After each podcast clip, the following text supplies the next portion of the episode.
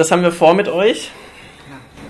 Wir starten mit einer, äh, starten mit einer kurzen begrifflichen Definition des Begriffs TERF oder TERF oder TERF und erzähle was zu den zugrunde gelegten Geschlechterbildern und der geschlechtlichen Konstruktion, die Personen, entsprechende Personen zugrunde legen. Ja. Danach gehe ich auf ähm, Erkennungszeichen, Bezeichnungen und Codes von TERFs ein, ähm, leite über zu den Ursprüngen des Radikalfeminismus, vor allem in den USA. Das wird ganz kurz. Und äh, nenne ein paar Beispiele zu in, aus Deutschland und ähm, nenne danach ein paar vermeintlich abwegige Verbündetenschaften, mit, äh, die, die vorkommen, wenn ja, Bündnisse mit TERFs eingegangen werden. Ich leite dann weiter über, wenn ich das, ich muss kurz mal anmerken, ich spreche nicht allzu häufig vor Publikum und nicht allzu häufig laut, deswegen gebt mir kurz ein Zeichen, wenn ich zu leise werde. Meine Stimme ist noch nicht so perfekt ausgebildet, wie ich es vielleicht gerne hätte, deswegen kann es sein, dass ich irgendwie mit der Zeit ein bisschen leiserer werde. Leiser werde, genau. Ähm, ich gehe dann über zu dem, zur Problematik von einem zu starken Fokus auf Einzelpersonen, gehe auf die Problematik der geschlechtlichen Konstruktion von Sex und Gender ein und welche Folgen das haben kann. Und danach ähm, gehe ich auf das Sozialisationsscheinargument ein. Und ich leite dann schon wieder über zu drei Kategorien des Ausschlusses von Transpersonen in Feminismen. Und zum Abschluss komme ich auf ein kurzes Was tun. Ja. Das wird sich dann alles noch auch äh, klar. Also das ist jetzt auch vielleicht äh, die einzelnen Punkte noch nicht super klar und ähm, dafür sind wir ja hier dann dazu was zu erzählen und es wird dann hoffentlich klar. Okay, und wir starten direkt. Was bitte ist eigentlich TERF? Habe ich mich vor Jahren gefragt, als ich es zum ersten Mal im Internet las. Wofür steht dieses TERF? Um es ganz kurz gesagt zu erklären, es ist ein englischer Begriff und er steht für Trans Exclusionary Radical Feminist oder Feminism. Das ist eine mögliche Bezeichnung. Zu Deutsch wären wir bei einem transexkludierenden selbstbezeichneten radikalen Feminismus. Es gibt auch Abwandlungen davon, wodurch das der Begriff Radical oder radikal durch Reactionary, also reaktionären Feminismus ersetzt wird, um darauf zu verweisen, dass nichts Radikales daran ist, Transpersonen für Transsein aus Feminismen auszuschließen. Wie gesagt, es gibt unterschiedliche Verwendungen und deswegen gibt es dort, es gibt keine einheitliche Lösung, um diesen Begriff einfach zu verwenden. Was dazu zu sagen? Es ist keine Selbstbezeichnung von den Personen, die angesprochen sind und somit wird dieser Begriff von den Personen selbstverständlich abgelehnt. Selbstbezeichnungen, die äh, radikale oder in diesem Fall transexklusive Feminismen oder Feministinnen verwenden, sind Begriffe wie echte Frau, biologische Frau, Frau, die als Frau geboren wurde oder hochaktuell auch Frau ohne Gender.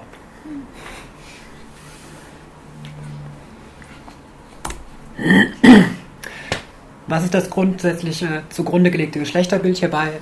Ein Geschlechterbild, das darauf basiert, zwei biologisch exakt voneinander trennbare Geschlechter zu etablieren, nämlich Mann und Frau und alles andere ist Hirngespinst, nicht existent oder Verrat und Infiltration.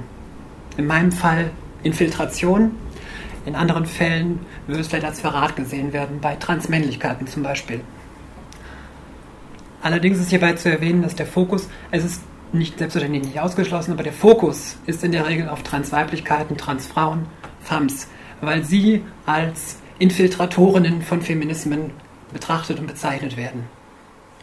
Und damit leite ich auch schon direkt über zu meinem vorher angesprochenen Widerspruch, worin da die Radikalität liegt, Frauen, die tatsächlich Frauen sind, aus Feminismen auszuschließen.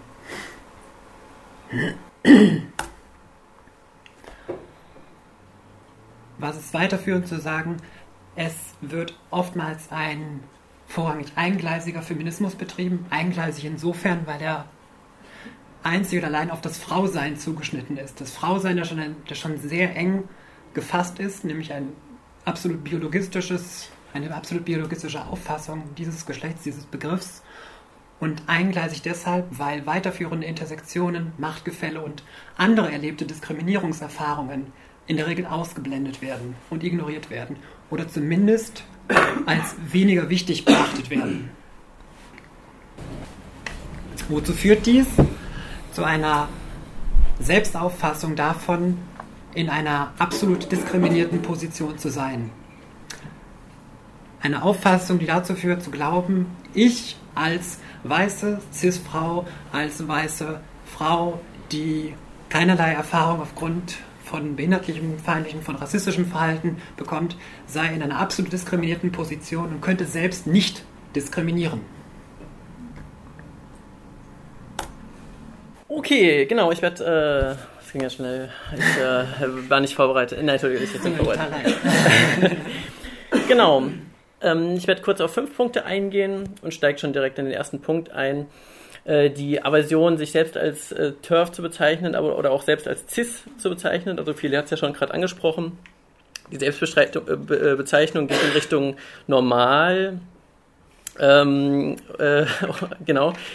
Und ähm, eine der Selbstbezeichnungen, die eben existiert, ist äh, Gender Critical Radical Feminist, also äh, genderkritische Radikalfeministin, ähm, anknüpfend an das, was du, Feli, gerade schon gesagt hast, ähm, äh, Frau ohne Gender.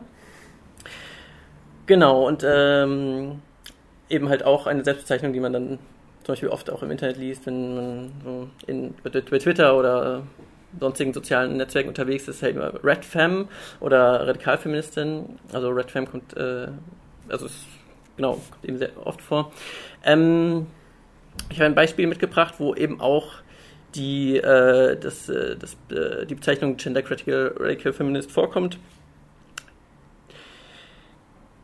Genau, ähm, da äh, bezeichnet sich eine Person, äh, also ich äh, übersetze es kurz, wie kann ich denn eine TERF sein, also eine transfeindliche Radikalfeministin, wenn ich weibliche Sexualität verteidige gegenüber die, das äh, Spreaden von Falschinformationen?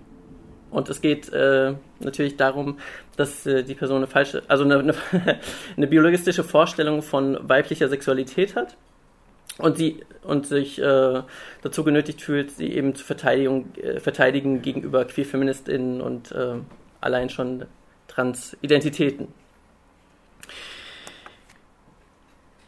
Ein anderes Beispiel ist das XX, das zum Beispiel, ich habe ein Beispiel von OkCupid mitgebracht, einer Dating-Plattform, mit einem Beispiel von einer Person, die sich vom Körper und vom Gehirn her weiblich definiert. Ja?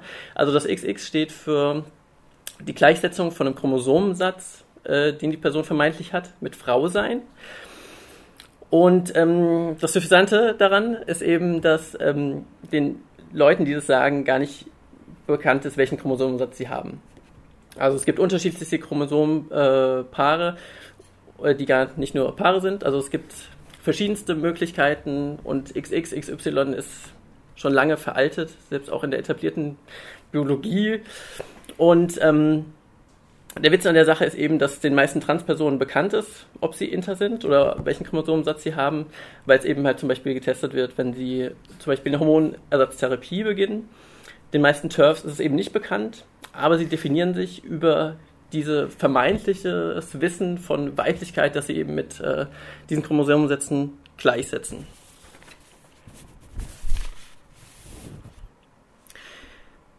Genau, und äh, in dem Beispiel schreibt die Person, ich bin nur an Frauen interessiert, keine Männer, keine Paare und keine Transsexuellen. Und auch keine Energievampire, aber das ist jetzt vielleicht gar nicht so wichtig. Ein anderes Beispiel, was den meisten vielleicht äh, erstmal komisch vorkommt, ist das Gender-Sternchen, vor allem in Verbindung mit den sozialen Konstrukten Frau und Mann, also Frau-Sternchen, Mann-Sternchen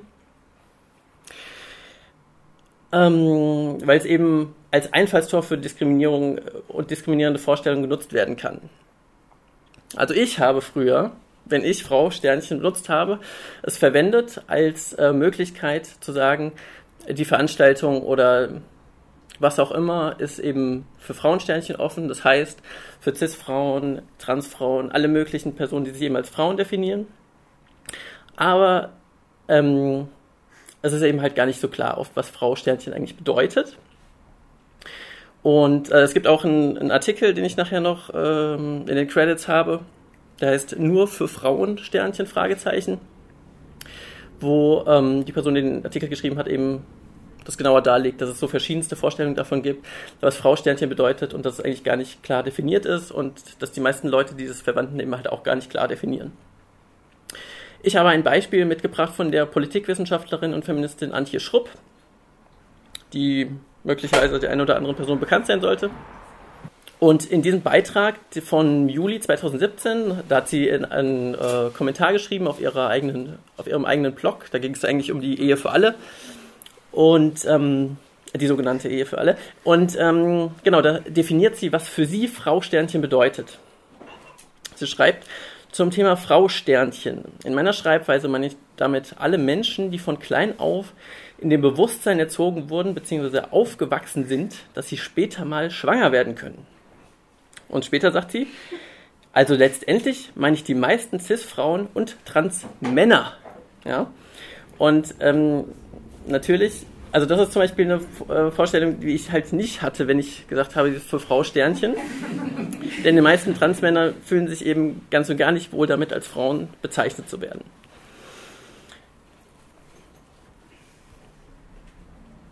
Genau, es gibt auch zum Beispiel von der transgenialen äh, Fantifa einen Beitrag davon auf ihrer äh, Webseite, wo sie eben halt auch nochmal genauer schreiben, warum sie als Gruppe zum Beispiel kein Sternchen mehr hinter ähm, Frauen, Männer und äh, verwenden und äh, begründen das halt auch insbesondere nochmal damit, dass es oft auch bei anderen Konstrukten wie Staat oder alle anderen sozialen Konstrukte, die es eben halt gibt, auch halt zum Beispiel nicht verwendet wird. Noch zwei Beispiele, die eng miteinander verknüpft sind. Genau, die zwei Beispiele, die ich habe. Also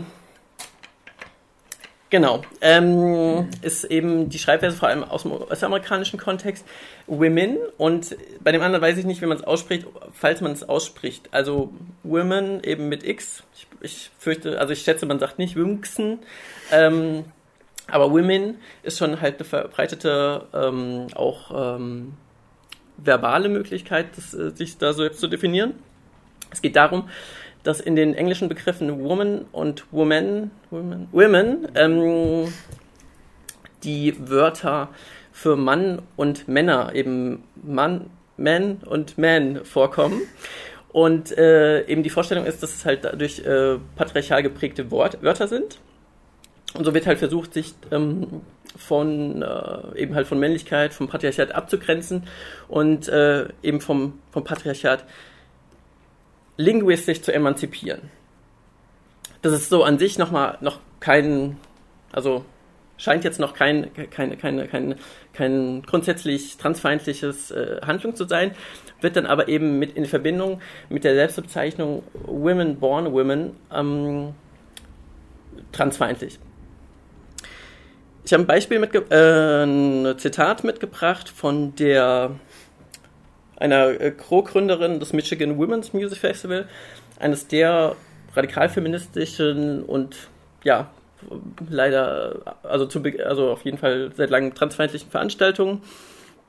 Lisa Vogel, sie sagt, jede Person in der Community hat Schwierigkeiten mit Sprache und wie man Dinge definieren soll. Ich sehe das so. Women born women, also Frauen, die als Frauen geboren wurden, sind für uns Frauen, die als Frau geboren wurden und ihr ganzes Leben Erfahrung als Frau erlebten und sich als Frau definieren. Also es geht äh, zwar auch darum, dass sie sich als Frauen definieren, aber da kommt dann nochmal dieses scheinbar, also genau, schon, schon immer als Frau leben, was ähm, letztendlich, was ich später nochmal erklären werde, mit dem Sozialisationsargument dazu kommen werde. Wenn ich hier unberechtigt kurz an dieser Stelle einhaken darf. Ja. Ich will nicht einhaken. Ähm, also ich kann nur von mir sagen, ich wurde als Baby geboren. Und dann hat man mir ein Geschlecht zugewiesen und es hat sich halt herausgestellt, es war das Falsche. Um das kurz mal an der Stelle zu klären. Danke. Women Born Women, kommen wir zum Ursprung des äh, Radikalfeminismus in den 60er, 70er Jahren, das zweite Welle-Feminismus, wenn man denn den Welle-Begriff verwenden möchte. Der Welle-Begriff ist einfach westlich äh, geprägt, US-amerikanisch, Europa, äh, europäisch. Dementsprechend eben halt, wenn man ihn verwenden möchte. Und äh, diese Bezeichnung Women Born Women kam wahrscheinlich zum ersten Mal vor, als eine äh, lesbische Transfrau bei der Lesbian Organization of Toronto teilnehmen wollte. Sie hat eine ähm, formale Anfrage nach Aufnahme gestellt und hat dann die Antwort bekommen, dass ähm, ja, die Gruppe sich als Women Born Women positioniert und dementsprechend nicht für lesbische Transfrauen offen steht. Ein äh, Meilenstein äh, transfeindlicher, äh, transfeindlichen Feminismus ist das Buch The Transsexual Empire von Janice Raymond. Es kam 1979 heraus und da legt sie dar, dass äh, Transfrauen für sie ähm, also Transfrauen für sie Männer sind, die vom Patriarchat gar nicht so wirklich diskriminiert werden und für, für sie deshalb gar nicht ähm, eben halt, ja, in ihrer Identität zu respektieren sind. Ein, ein Zitat, das ich mitgebracht habe von ihr, ähm, da sagt sie, wir wissen, wer wir sind. Wir wissen, dass wir Frauen sind mit weiblichen Chromosomen und Anatomie und dass wir, ob wir zu sogenannten normalen Frauen sozialisiert wurden oder nicht, dass das Patriarchat uns wie Frauen behandelt. Transsexuelle haben diese Erfahrungsgeschichte nicht. Also es ist eine Ergänzung zu dem, was Lisa Vogel vorher gesagt hatte. Es geht eben nicht nur darum, äh, wie man scheinbar geboren wurde und welche Erfahrungen man gemacht hatte und äh, wie man sich definiert, sondern jetzt geht es auch noch um die vermeintlich, das vermeintliche Wissen über über die Chromosomen und eben halt auch äh, Anatomie, was auch immer eben äh, weibliche Anatomie sein soll. Genau, die Ursprünge in ähm, Deutschland sind für mich tatsächlich nicht zu klären. Ähm, deshalb werde ich sie jetzt auch so konkret nicht nennen, aber ich habe halt ein paar Beispiele mitgebracht, auf die ich eingehen werde. Ähm, das sind verschiedenste Beispiele, genau vier Stück, äh, eins zum Frauen-Lesben-Mädchenzentrum in Wien äh, aus ihrem Selbstverständnis, Beispiele von der Emma und Alles Schwarzer, äh, eine Podiumsdiskussion vom letzten Jahr zu lesbischer Sichtbarkeit und ähm, dann noch ein Beispiel vom dem Turf-Blog schlechthin, äh, den Störenfrieders.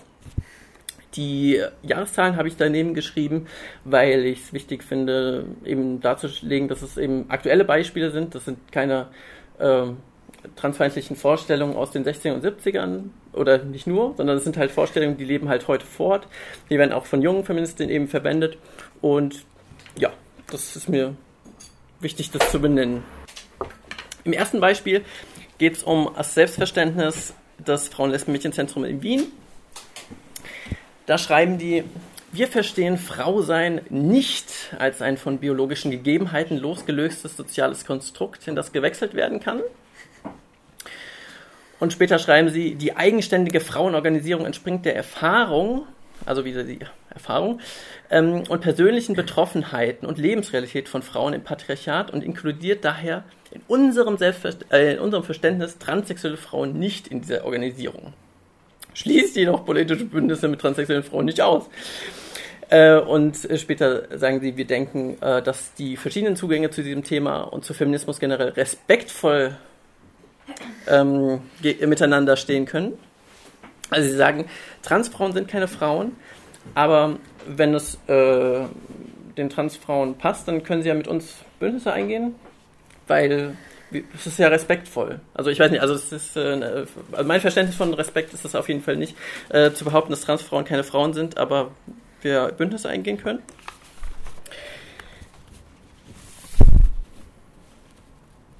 Ein anderes, also genau, ein anderes Beispiel, da ähm, von 2014 in der Kolumne Ask Alice, Rat für transsexuelles Mädchen, geht es darum, dass eine Betreuerin eines Transjungen äh, Alice Schwarzer fragt, wie sie denn mit dem Transjungen umgehen soll.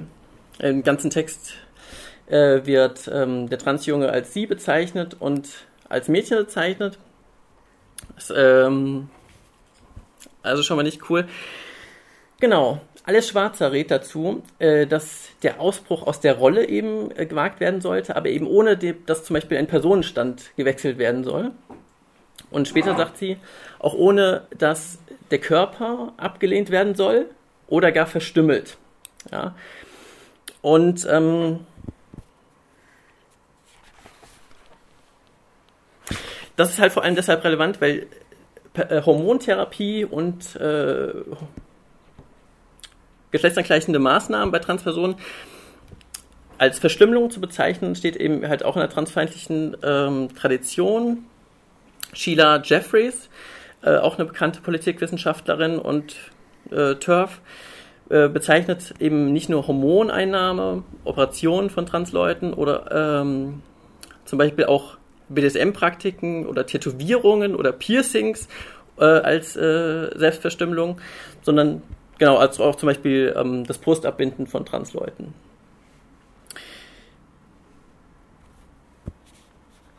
Genau, in einem anderen Beispiel von ähm, aus der Emma wird beschrieben, dass ähm, die Emma schon sehr lange sich äh, mit äh, Trans äh, beschäftigt hat.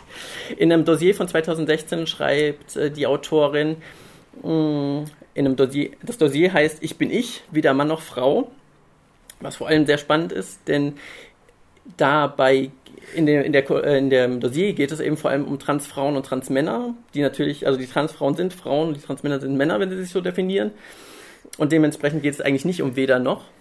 Also es gibt natürlich weder noch äh, Transleute, aber darum geht es tatsächlich hier nicht.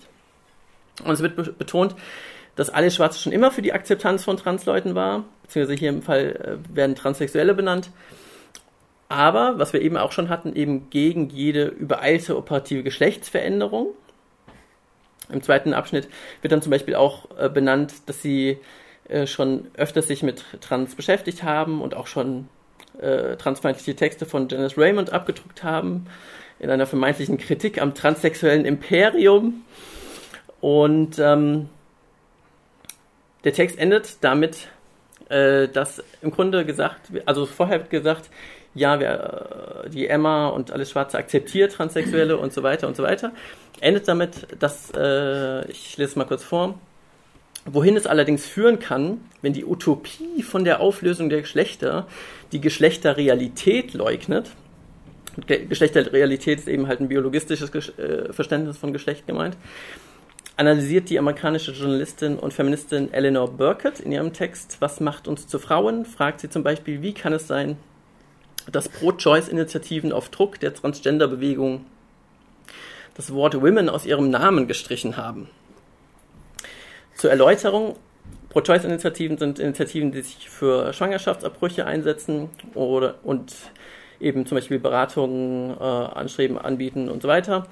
Und unter dem Gesichtspunkt, dass es eben Transmenschen gibt, die keine Frauen sind und die, die schwanger werden, ist es eben nur, ja, inklusiv eben äh, Schwangerschaftsberatungen und Abbruchmöglichkeiten auch für andere Geschlechter als nur Frauen zu öffnen.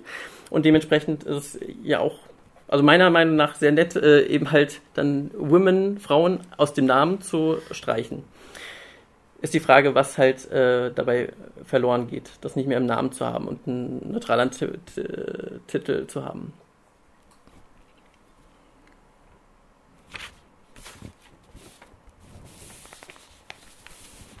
Zwei Beispiele habe ich noch. Ähm, genau, im letzten Jahr hat, äh, fand die Podiumsdiskussion, also eine Reihe zu lesbischer Sichtbarkeit statt in Berlin, die in der Podiumsdiskussion, ähm, oder die Reihe hieß, glaube ich, Dyke Out, oder ich weiß nicht mehr genau. Ähm, genau, und die Podiumsdiskussion äh, zu lesbischer Sichtbarkeit fand im Schwutz statt in Berlin. Relativ große Veranstaltung. Und im Vorfeld gab es schon Kritik von POC und von Transperspektiven, dass eben ihre Perspektiven nicht vertreten sind. Es war geplant, dass fünf ähm, Cis-Lesben auf der Bühne sitzen und sich darüber unterhalten, dass ähm, ja, Lesben nicht mehr so präsent sind und immer weniger werden oder auch nicht, also genau, nicht mehr sichtbar sind. Und ähm, durch die Kritik, die es eben gab von Trans- und POC-Perspektive, hat sich auch eine der Referentinnen eben zurückgezogen es kam eine Person nach, es war äh, eine lesbische Cis-POC, aber die Trans-Perspektiven wurden eben nach wie vor nicht beachtet und tatsächlich auch belacht. Also es waren äh, lesbische Transfrauen, die versuchten auf der Veranstaltung selbst Kritik zu äußern und zu sagen, ja, wenn ihr sagt, ähm, es werden immer weniger, äh, es gibt immer weniger lesbische äh, Frauen, aber ihr lasst uns zum Beispiel nicht zu, dann braucht ihr euch auch irgendwie nicht wundern, dass ihr eure, unsere, also wenn ihr unsere Identität gar nicht wahrnehmt. So. Ein Beispiel von Twitter hat eine Turf geschrieben, da ging es zwar nicht um diese Veranstaltung, aber ich finde es ganz bezeichnend für diese, ähm, für dieses Phänomen. Eine Transfrau macht Lesbenpolitik. Das ist so absurd. Eine andere Person schrieb darauf, was ist daran absurd? Und die Turf schrieb, wie können Transfrauen für Lesben sprechen? Und das Verständnis ist halt wieder dieses biologistische, also Lesben können nur Cis-Frauen sein und lesbische Transfrauen oder Transfrauen generell können gar nicht lesbisch sein. Also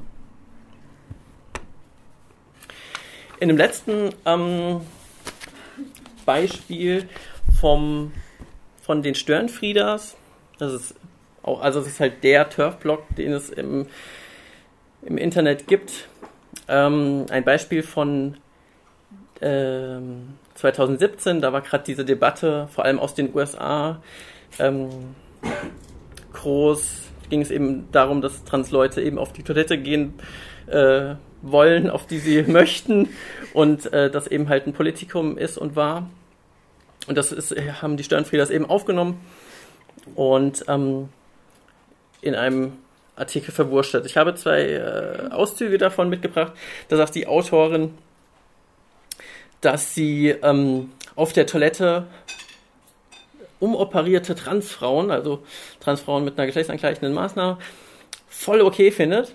Aber Menschenschwanz auf dem Frauenklo, das äh, kann sie sich eben halt gar nicht vorstellen. Sache ist natürlich die, ähm, du siehst den Leuten nicht an, was sie für Genitalien haben.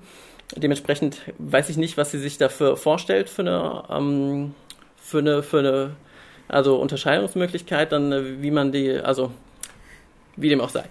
Äh, Im zweiten Abschnitt sagt sie, behauptet sie, dass sie zugibt, dass Gender eine Konstruktion ist, sagt dann aber auch später, ja, ähm, Männer in Frauenkleidern sind keine Frauen, sie meint halt Transfrauen und ähm, sie akzeptiere zwar angeblich, wie Leute sich fühlen, aber Fakten, es gäbe Fakten und Biologie, also diese XX-Sache, ne, die, ja, diese scheinbaren Fakten, ähm, und die könnte man nicht wegwischen und dementsprechend sei sie gegen Transfrauen oder also ohne geschlechtsangleichende Maßnahmen auf, der, äh, auf, den, auf den Toiletten, auf die sie geht.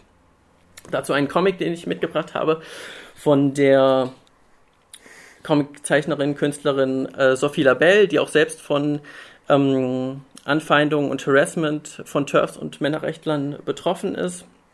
Ich übersetze kurz. Im, in der linken Blase steht, in der heutigen Debatte über die Rechte von Transmenschen haben wir eine genderkritische Bloggerin eingeladen, die Transleben und Realitäten als Möglichkeit sieht, Theorien zu besprechen, die sie selbst nicht betreffen.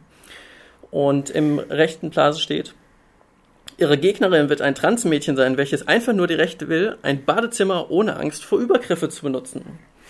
Und auf dem ähm, Shirt der linken Person steht, I can't be cis, I'm a woman. Also mit Y, ich kann nicht äh, cis sein, ich bin eine Frau. Und äh, sie hat ein Tattoo Red Femme. Also, äh, also halt eine Turf, ne? Ähm, genau, und das finde ich ja eben, ist halt auch bezeichnend in Verbindung mit dem Blog zu stören, Frieders, die, ähm, es, es, sind Sachen, die sie nicht betreffen und äh, also und, und sie bestimmen halt tatsächlich dann, äh, führen solche Diskussionen über äh, die Leben von, von Transleuten und ja, die Transleute wollen einfach nur eine Toilette benutzen in der Öffentlichkeit und erleben dadurch äh, ja, Anfeindungen, Hass, Gewalt und so weiter. Bevor du wieder darfst, ähm, gehe ich ganz kurz äh, noch auf Verbündetenschaften ein. Also ich finde es immer ganz spannend und äh, bemerkenswert, äh, dass transfeindliche Positionen eben nicht ausgegrenzt werden, sondern dass eben auch Bündnisse eingegangen mit, äh, werden mit ihnen. Und das kommt eben von den unterschiedlichsten Seiten.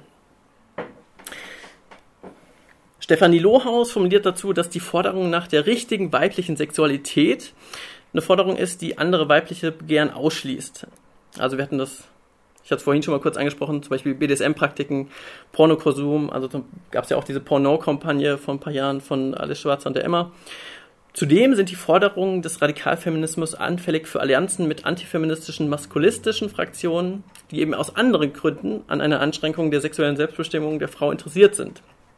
Also zum Beispiel, weil sie eben auch biologistische Vorstellungen von Geschlecht haben und vielleicht zudem heteronormative Vorstellungen von Carework. Die Überschneidungen mit Swerves sind allein inhaltlich oft gegeben. Also Swerves sind Sex also ich äh, sage es im, im, Deutschen, SexworkerInnen, feindliche äh, RadikalfeministInnen, eben mit der Begründung vor allem, dass äh, die meisten äh, FreierInnen eben Cis-Männer sind und dementsprechend die Kritik von der Radikal, äh, von der, von der TERF-Seite eben ist, äh, dass sich SexworkerInnen vor allem an die Bedürfnisse von Cis-Männern richten und dementsprechend das eine patriarchale, äh, das zu patriarchal bestimmt ist und dementsprechend äh, Sexwork an, als solches komplett abzulehnen ist, was natürlich total auch in das Selbstbestimmungsrecht von SexworkerInnen eingreift.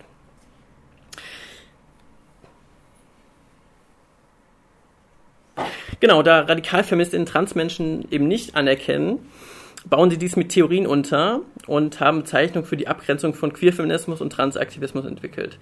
Äh, wie zum Beispiel ähm, Queer Ideolo Ideology, also queere Ideologie oder eben genderkritisch, was wir auch vorhin hatten.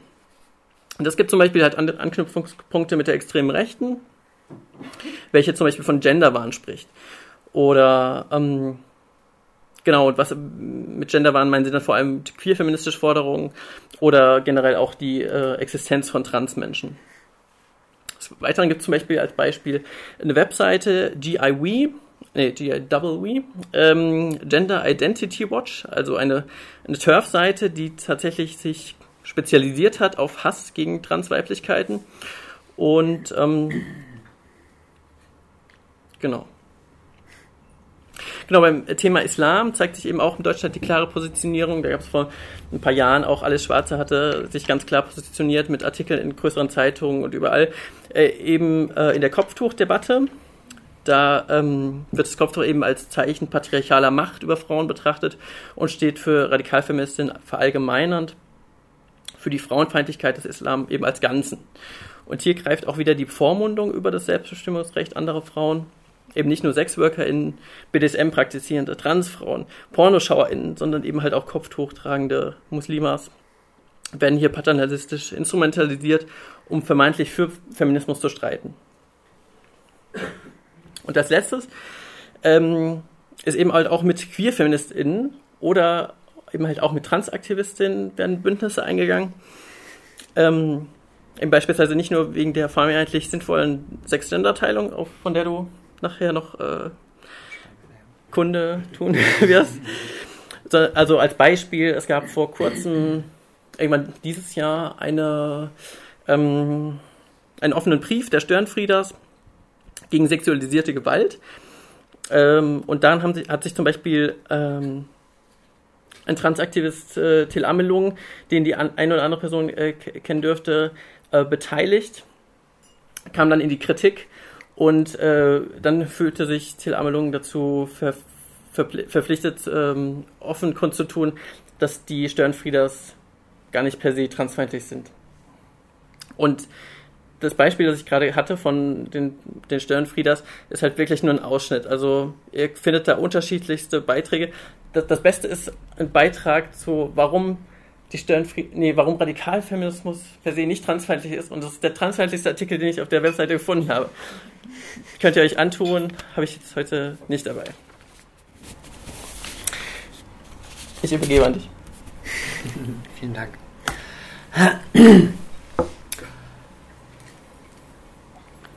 Jetzt haben wir ja im Prinzip das Problem ausgemacht und jetzt wissen wir ja, wo, wo das wirkliche Problem liegt und jetzt haben wir eigentlich ja alles geklärt. Jetzt wissen wir, das ist eine Handvoll von Personen, die von denen da eine Gefahr ausgeht und die, die Gefahr können wir ganz schön bannen und das Problem ist erledigt.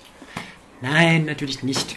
Es ist unfassbar wichtig, auf äh, die Einstellungen, auf die Politiken, auf die, auf die Praktiken hinzuweisen, sie zu analysieren und auch zu kritisieren. Aber wenn wir uns einzig und allein auf eine Handvoll von extrem und vorsätzlich transfeindlichen Personen draufstürzen, dann nehmen wir den ganzen Rest völlig aus der Verantwortung. und Biologismus, Transfeindlichkeit, Cissexismus, Transmisogynie, die sind in Feminismen weit, nicht nur weit verbreitet, sie bilden in der Regel die Basis von Feminismen. Auf einer anderen Ebene, keine Frage, aber verbreitet sind sie ohnehin und wenn wir uns einzig auf diese Personen konzentrieren, dann verharmlosen wir die ganzen transfeindlichen Strukturen, die bestehen. Und daher ist eine völlige Konzentration auf einzelne vorsätzlich transfeindliche Personen eher kontraproduktiv.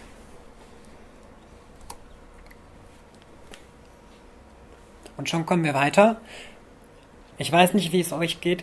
Im ersten Semester in meinem Politikwissenschaftsstudium hatte ich ein, äh, ein äh, Seminar in den Gender Studies und da habe ich gelernt, es gibt nicht einfach nur Geschlecht, es gibt irgendein, etwas, was als biologisches Geschlecht, das sogenannte Sex aus dem Englischen bezeichnet wird, und dann gibt es ein, was mir dort dann offenbart wurde, ein soziales Geschlecht, was sich auf Auftreten, Empfinden, Identifikation bezieht.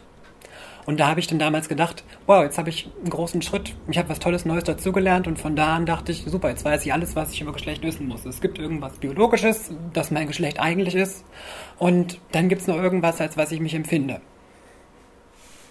Und dann ist doch eigentlich alles super, oder?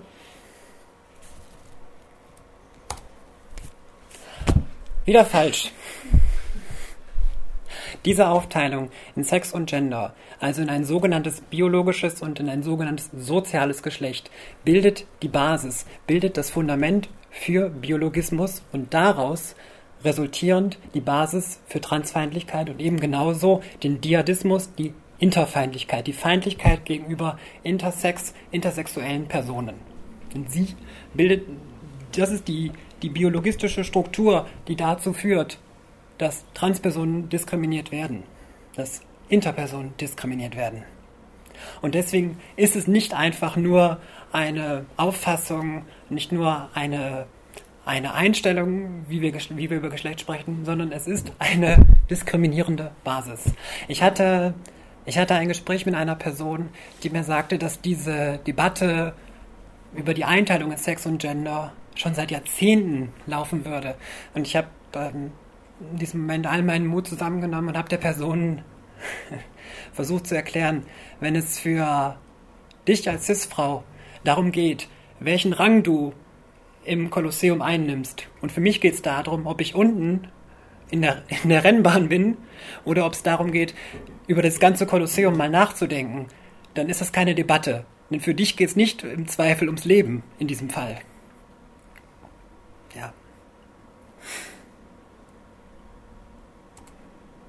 Deshalb denkt drüber nach und wenn ihr dann wieder das, das Geschlecht in Sex und Gender einteilen wollt,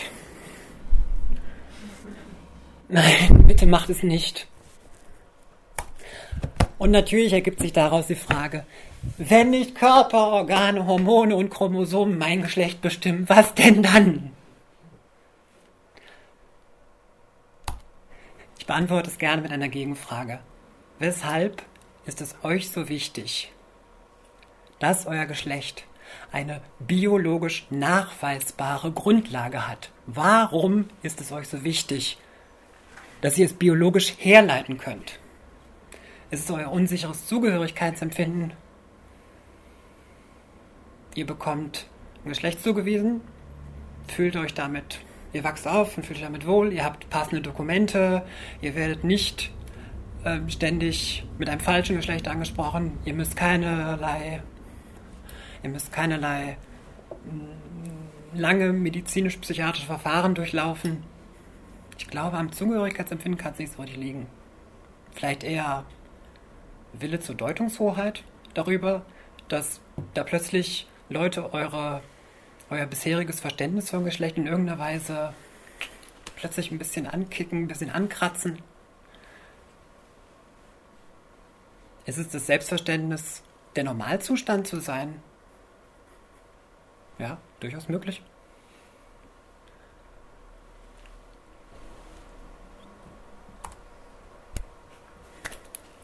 Dazu möchte ich euch sagen, wenn ihr cis seid, wenn ihr cisgender seid, meinetwegen könnt ihr auch als cis sexuell bezeichnen.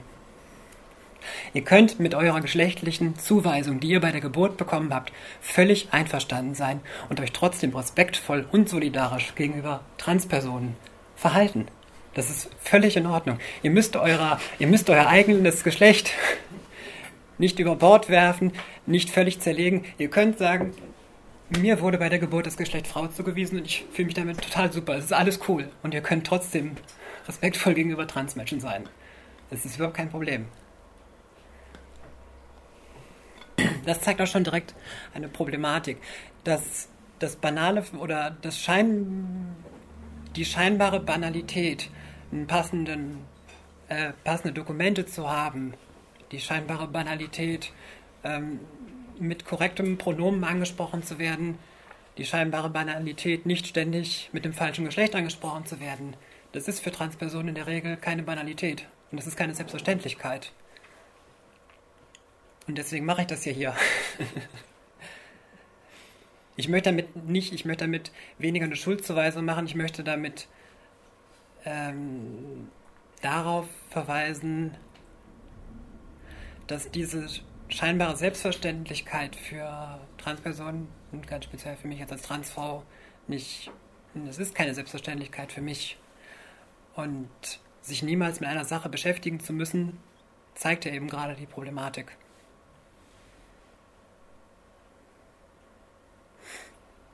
Ja. Mach ich weiter? Ich mach mal weiter. Danke dir. Also, ja. du machst mal weiter, genau. Verzeihung. Nein, alles gut. Äh, okay, genau. Wir kommen zu einem, einer anderen weiter verbreiteten Vorstellung von Sozialisation eben. Ich habe es mehrmals angesprochen, eben es geht oft äh, darum, dass argumentiert wird, dass eine, eine gewisse Erfahrung vorliegt. Also wenn zum Beispiel TERFs sagen, dass sie als CIS-Frauen, äh, nee, sie sagen nicht, also weil sie ja, sie sagen ja nicht cis, ähm, genau, dass sie eben schon ihr Leben lang als Frau leben und dementsprechend eine Erfahrung, eine Erfahrung haben, die Transfrauen nicht haben. Das ist falsch in meiner Vorstellung.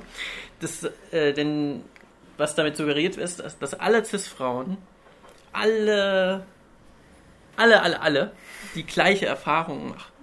Und alle Transfrauen machen auch genau dieselbe Erfahrung. Und das ist in meiner Vorstellung eben falsch, denn das ist eben ein anti-intersektionaler Ansatz. Ich vertrete einen intersektionalen Ansatz.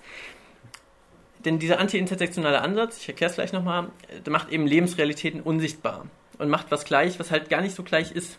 Also sagt im Grunde, dass ähm, also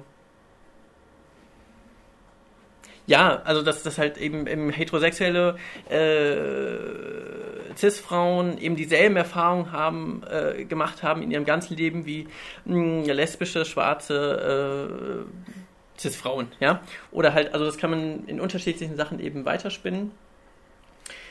Und es geht eben davon. Und ja, genau. Also, also eine, eine, eine, eine weiße Cis-Frau, die eben halt äh, andere also Diskriminierungsformen zum Beispiel nicht erlebt, wird dann gleichgesetzt mit einer äh, Cis-Frau, die von Rassismus betroffen ist, von Homofeindlichkeit, Behindertenfeindlichkeit und so weiter und so weiter. Und ähm, genauso ist es bei Trans, Trans, Transfrauen eben auch oder bei unterschiedlichen anderen Transmenschen, die eben halt auch alle nicht genau dasselbe erleben, weil sie halt auch unterschiedlichste, von unterschiedlichsten anderen Sachen eben halt auch im Alltag betroffen sind. Und ähm, Genau, deshalb ist die Frage, warum sollte das so ein essentieller Faktor sein, eben der halt so ein richtig einschlägiges, äh, einschlägigen Unterschied macht.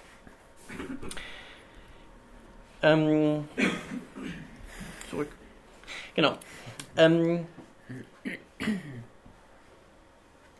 zum anderen haben eben Transfrauen, solange sie nicht als trans geoutet sind, eben nicht dieselben Erfahrungen, zum Beispiel wie Cis-Männer. Also ein Argument ist eben, Transfrauen würden dieselben Erfahrungen haben wie Cis-Männer. Das ist eben nicht der Fall. Und äh, Transfrauen erleben nicht erst, wenn sie als trans geoutet leben, auch wieder verschachtelt mindestens Transfeindlichkeit und Sexismus. Faulenzer, das ist eine äh, Transfrau, die, ich glaube, letztes Jahr auch ein Buch veröffentlicht hat zu, ähm, es hieß Support Your Sisters, Not Your Sisters. Und es geht vor allem um Diskriminierung von Transweiblichkeiten Sie sagt, viele CIS-Menschen denken, eine Transfrau lebt in ihrer Kindheit und Jugend glücklich als Cis-Mann. Und dann kommt plötzlich Blob, ein Coming-out. Und von da, da an ist sie eine Transfrau. Das ist natürlich Quatsch. Es ist wichtig zu verstehen, dass Transweiblichkeiten auch vor ihrem Coming-out häufig Gewalt, Diskriminierung und Mobbing erfahren. Transweiblichkeiten werden von der cis-normativen Gesellschaft gezwungen, Männlichkeit zu performen. Und viele Menschen sehen die Tatsache, dass früher Menschen von mir erwartet haben, ein Junge zu sein, also äh, mich dazu zwang, Männlichkeit zu performen, als mein Privileg an und nicht als Gewalt, die mir viele Jahre lang angetan wurden.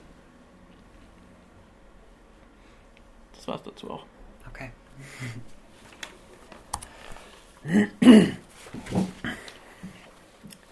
Ich gehe jetzt noch auf drei potenzielle Kategorien des Ausschlusses von Transpersonen aus Feminismen ein. Zum einen bezeichne ich als Kategorie 1 den vorsätzlichen Ausschluss. Hierbei handelt es sich um ein streng biologistisch binäres Geschlechterbild, was hierbei zugrunde gelegt wird und dabei wiederum also einzig und allein auf die, dass sich einzig und allein auf die Kategorie Sex, also das sogenannte biologische Geschlecht bezogen wird.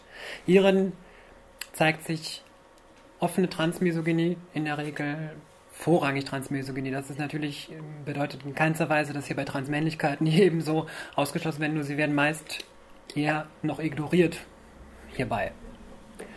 Es geschieht oftmals eine Opfer-Täter in Umkehr, worin, wie ich es vorhin bezeichnete, entweder Ver Verrat oder Infiltration. Ich würde als Infiltratorin von Feminismen bezeichnet werden, die dort ihr ähm, Feminismus zerstören möchte, Frauengewalt, anderen Frauen Gewalt antun möchte. Und ähm, das ist nichts anderes als eine absolute Umkehr des Opfer-TäterInnen-Status verwendete Taktiken, die drin, die drin hin und mitunter einfach vorkommen, ist, was ich als ein transfeindliches Einmaleins bezeichne, nämlich vorrangiges Verwenden falscher Pronomen, vorrangiges Missgendern, also das Ansprechen mit einem falschen Geschlecht und wenn bekannt, vielleicht auch noch äh, der, das Verwenden des Dead Names, also des vorher zugewiesenen Namens, sofern er bekannt ist. Was ich jetzt hierbei nochmal anmerken muss, bei dieser Kategorie da handelt es sich nicht um Personen, die vielleicht unsensibel sind, die sich vielleicht mit irgendeiner Thematik noch nicht ausreichend auseinandergesetzt haben. Hierbei handelt es sich um Personen, die einen Großteil ihrer Arbeit da hinein investieren, um Argumente zu finden, warum es korrekt ist, Transpersonen auszuschließen und warum es korrekt ist, ihnen ein falsches Geschlecht zuzuschieben. Es geht hier also nicht in keinster Weise darum, um Personen, die irgendwo vielleicht mal den Text noch nicht gelesen haben oder vielleicht, vielleicht noch keinen Zugang zu irgendwas gefunden haben. Das ist hierbei ganz und gar, das wäre ein ganz und gar falscher, äh, falscher Schluss. Unter Kategorie 2 formuliere ich den verständnissuchenden, wohlwollenden Ausschluss und der ist ganz und gar im Mainstream-Feminismen verankert. Diese Mainstream-Feminismen es ist häufiger zu sehen, dass das Geschlechtsverständnis schon eher auf Sex und Gender, Sex und Gender basiert.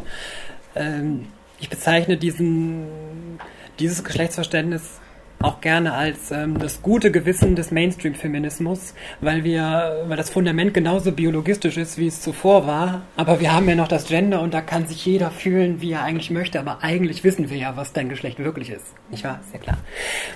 Also in diesem Fall ist es in der Regel offener für Transpersonen gestaltet, jedoch immer mit der, in der Hinterhand eine Machtposition ausspielen zu können, die in der Regel dann ausgespielt wird, sobald ich Kritik an transfeindlichem Verhalten oder an, es muss nicht unbedingt das, die offene Transfeindlichkeit sein, aber durch gewisse biologistische Vorstellungen, die ohne, ohne Frage bestehen, wenn ich die kritisiere, dass dann die Machtposition ausgespielt wird und ich darauf verwiesen werde, ja immerhin geduldet zu sein, obwohl ich ja eigentlich, wir wissen ja, eigentlich bist du ja nicht so richtig eine Frau, nicht wahr? Ähm, ja, und darin möchte ich einfach sagen, der Biologismus ist hier drin genauso verwurzelt und deswegen ist er super anschlussfähig für vorsätzlichen transfeindlichen Feminismus, weil er in der Regel dort super mitschwimmen kann, ohne großartig anzuecken. Und natürlich ganz und gar beliebt äh, die Ausschlüsse via Sozialisation, was Mara gerade erwähnte, die dann schon ein bisschen weggehen vom, vom reinen Biologismus, den Maras bereits erzählte. Und als Kategorie 3 bezeichne ich den unbeabsichtigten, jedoch nicht minder schmerzhaften Ausschluss. In ihm besteht in der Regel keine, keine böswillige Absicht. Jedoch tauchen, gibt es wiederkehrende Ignoranzen, wiederkehrendes, ach Mist, ja, stimmt, dein Pronomen war ja, tut mir total leid, äh, Peter, äh, Susi, ach Mist, tut mir total leid, ich komme wieder, Vater. Also es geht darum, dass, dass ein, ein durch, Igno durch wiederkehrende Ignoranzen, durch wiederkehrendes nicht darauf achten, durch wiederkehrende durch wiederkehrendes Missachten oder respektloses Verhalten Transpersonen mit der Zeit einfach dazu, mehr oder minder dazu gezwungen werden, sich aus Kontexten, aus, aus Gruppierungen, aus sonstigen zurückzuziehen, weil sie es nicht ertragen können, immer und immer wieder darauf hinweisen zu müssen. Dazu möchte ich dann auch direkt anschließen. Es ist wichtig zu differenzieren, ob Vorsatz oder Unwissenheit und mangelnde Sensibilität bestehen. Das ist jedoch keinerlei Entschuldigung. Keinen Vorsatz zu haben, ist ungleich nicht zu diskriminieren wie ich sagte, das immer wiederkehrende Ignoranzen führen zu Ausschlüssen und deshalb sind sie im Endeffekt genauso schlimm wie der Vorsatz, aber es äußert sich eben anders. Und dazu noch zu sagen ist, dass in keinster Weise eine Verantwortungsumkehr stattfinden darf. Transpersonen sind nicht dafür zuständig, immer und immer wieder Aufklärungsarbeit zu leisten. Ich bin jederzeit offen für, für Nachfragen, für Erklärungen, deshalb bin ich schließlich auch hier ich mache das sehr gerne, nur es ist nicht meine Verantwortung, mich immer wieder erklären und rechtfertigen zu müssen. Diese Frage, was ist zu tun? Es ist unfassbar wichtig, sich die eigenen geschlechtlichen Vorstellungen bewusst zu machen. Das mussten Transpersonen übrigens genauso. Wir sind nicht mit dem ultimativen Wissen ähm, auf die Welt gekommen oder ähm, dass uns das plötzlich ähm, äh, per, per iMessage zugeschickt wurde oder per E-Mail oder was weiß ich. Wir mussten uns das auch in der Regel mühselig erarbeiten und wir standen auch mit Sicherheit monatelang manchmal an, an Punkten, an, ähm, wo wir uns selbst gefragt haben, darf ich das überhaupt? Darf ich das? Darf ich jetzt überhaupt Kritik an Feministinnen äußern? Steht mir das überhaupt in irgendeiner Weise zu? Ähm, äh, ja, natürlich. unbedingt, unbedingt. Also es ist unfassbar wichtig, sich die eigenen geschlechtlichen Vorstellungen bewusst zu machen, den eigenen Biologismus in unseren Vorstellungen, wenn wir über Geschlechter nachdenken, wenn wir über Geschlechter sprechen, zu, zu realisieren und auch selber zu kritisieren. Und sich selbst mal die Frage zu stellen, wie weit reicht meine Solidarität mit Transpersonen? Was, was mache ich, was ich Transpersonen eigentlich für Auflagen, was sie mit ihren, mit ihren Körpern, mit ihrer, mit, ganz banal, mit ihrer, mit ihren Gestiken, mit ihren Mimik, mit ihren Stimmen tun müssen, damit ich sie respektiere? Was respektieren, genau. Nee, ich habe äh, hab so gemacht. Also. Ach so, ja, genau. Ähm, was äh, noch banaler, in welcher Tonlage dürfen Sie sprechen? In welcher Tonlage haben Sie zu sprechen, damit ich Sie mit Ihrem Geschlecht respektiere? Respektiere. Ähm, und das sind ganz und gar wichtige Fragen, die, die mich auch tatsächlich ähm, lange Zeit begleiteten, weil ich mir das auch erstmal klar machen musste, was ich eigentlich für schreckliche Einstellungen aus meinem Leben mit mir rumtrug und auch immer noch mit mir rumtrage, auf die ich täglich immer wieder neu stoße. Ja. Ah, möchtest du noch was sagen?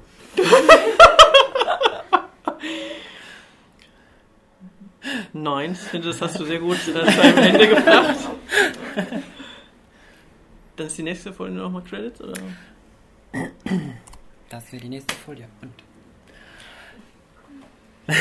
genau, vielleicht, also die, also unter anderem und die unten, die Leute mit den Ads, das sind äh, Twitter-Accounts von verschiedenen Leuten, die sich mit Transmisogynie, mit Trans mit Elternschaft, äh, um Turfs, Themen Turfs, Transaktivismus und Genörgel, Envy sein und Ableismus, ähm, Transfrau sein, ich bin ja schon zu Ende, ja. ähm, beschäftigen.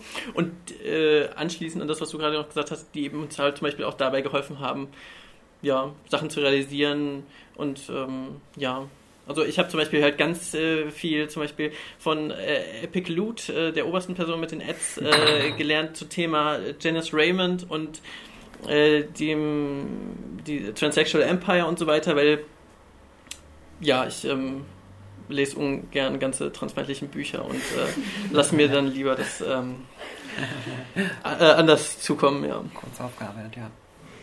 Genau, ansonsten, äh, ja. Wenn ihr bei Twitter seid, ähm, folgt den Menschen, hört ihnen zu. Ich kann es euch nur empfehlen. Mhm. Und genau, äh, oben zwei Sachen. Äh, die, ich weiß nicht, magst du zu Frankie und zu Sascha noch was sagen? Ich habe es jetzt hier nochmal noch mal erwähnt. So. Okay. Deswegen habe ich es mir drauf gefasst. Okay, äh, genau, bei Krante ähm, gibt es einen Beitrag eben auch zu Bei Schwangerschaft hört der queere Spaß auf. Äh, da hat dann zum Beispiel auch äh, spannenderweise Antje Schrupp, deren Vorstellung wir eben halt vorhin zur Schwangerschaft hatten, auch kommentiert. Auf jeden Fall sehr spannend.